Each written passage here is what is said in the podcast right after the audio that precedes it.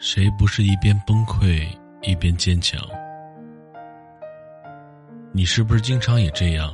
加班熬夜后走出公司门口，感到无比的疲惫。不知从什么时候开始，你越来越累，越来越不想上班。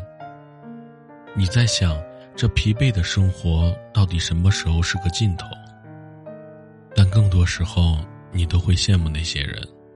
羡慕那些月入几万的同事，羡慕他们吃顿人均几百的饭，买件上千的衣服，终于不再左思右想。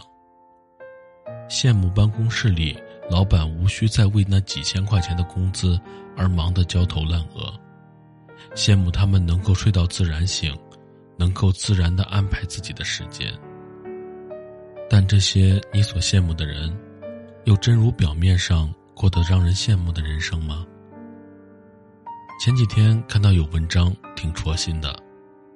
文章的题目是《那些你曾羡慕的人啊》。面试失败的女孩羡慕坐在办公桌上的女孩，可只有她心里知道，那一点的工资在扣完房租，只剩一千多块钱了。她在羡慕，羡慕那些月入过万。能够经济独立的同时，然而，对于月入三万的程序员来讲，多年九九六的工作状态，早就榨干了对生活的激情，连好好睡觉都是奢望。他羡慕那些能够准点下班的同事，虽然钱拿的不多，但起码还有生活。还有那个创意总监。他被无数的下属羡慕着，可他却无比的羡慕那些能够创业的人啊。在许多一个人的深夜，他也曾经幻想过不惜一切的去创业。可想到那个天文数字般的房贷，想着家里的妻儿，想着生活，他只能安于羡慕。而那些他所羡慕的创业者，风光只是表面的。苦却是独自吞下的，忘了有多少次融资的碰壁，搞得心灰意冷；忘了有多少次为工资心烦的深夜。他也在羡慕那些安稳的人，起码还能抽出时间来陪陪家人。你看，哪有人的人生是不委屈的？人生没有免费的午餐，每个人都在承受属于自己的那份不容易。职责越多，站得越高，肩上所承担的压力就越重罢了。知乎上有一个问题，这个问题是：你什么时候开始体会到生活不易？下面有条高赞的回复说。当我吃苦瓜开始不觉得苦的时候，因为生活比苦瓜苦多了。记得曾经看过一个视频，是一位杭州小伙自行车逆行被抓，表面看似只是一件小事，但在被抓后接到催促电话，小伙在街边立刻崩溃痛哭，他歇斯底里的呐喊着。一边是公司催着他回去加班，一边是女朋友让他送钥匙，两边都在催他。我真的好累。现在只要放我走，干嘛都行。话音刚落，小伙子一个人跑去桥边继续哭。知乎网友不如贾泪说：“他看起来也太难过了。”接电话的时候还努力保持情绪稳定，摔了手机气不过三秒钟，又立马心疼的捡起来。所有的压抑跟崩溃，都只能自己吞咽消化。虽然视频只是短短几分钟，可足以泪目。其实这个小伙又何尝不是身边的你我？工作扎堆的压力。随着年龄越大，需要担负起的责任，还有那高昂的房价和生活成本，以致我们更需拼命。每天二十四小时的时间，除了吃饭睡觉，其余的都在各种职场上面。明明工作是为了让生活变得更好，可如今却为了生存而丢了生活。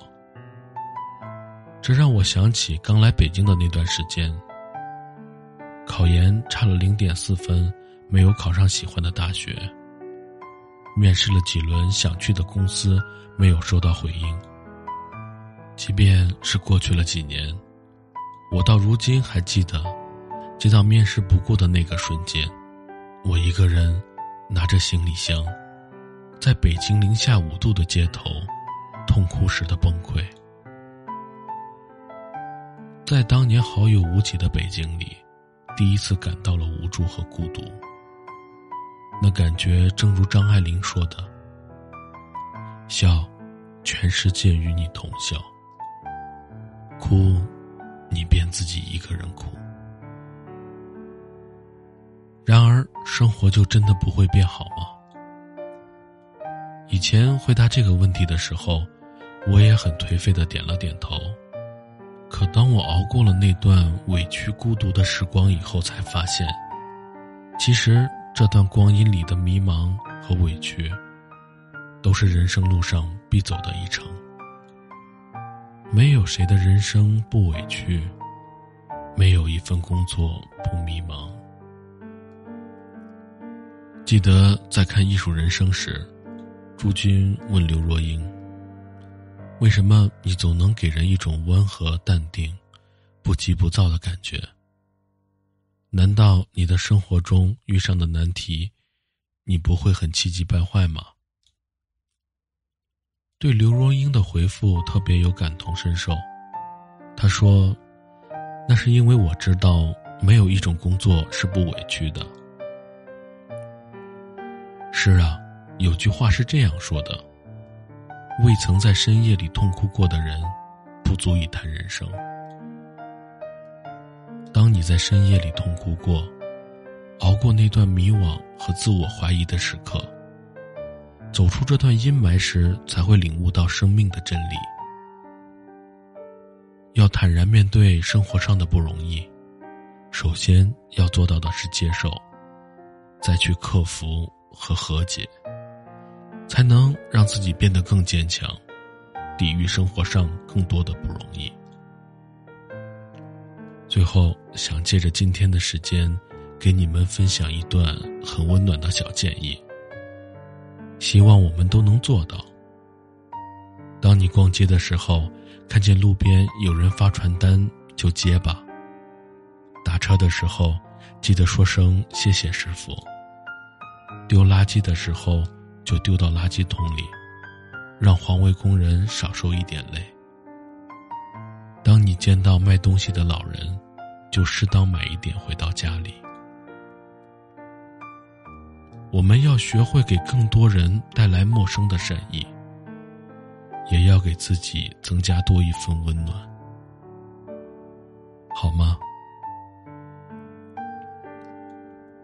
感谢收听，今天的文章就分享到这里了。赠人玫瑰，手留余香。希望我们都能用自己去温暖其他人。感谢收听，如果喜欢的话，可以订阅本专辑。谢谢。